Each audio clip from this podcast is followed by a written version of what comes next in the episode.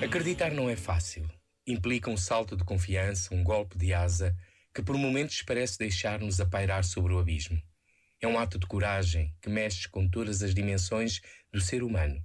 É o encontro sempre renovado com Jesus Cristo que se mete conosco, mesmo quando temos as portas fechadas, e com todos, nos acontecimentos simples e inesperados. É o mistério das suas palavras que ficam a ecoar nos salões da alma e a abrir janelas até então fechadas. É a ternura dos sinais que a comunidade dos seus discípulos, com a presença do Espírito Santo, foi acolhendo, especialmente essa maravilha que é a Eucaristia.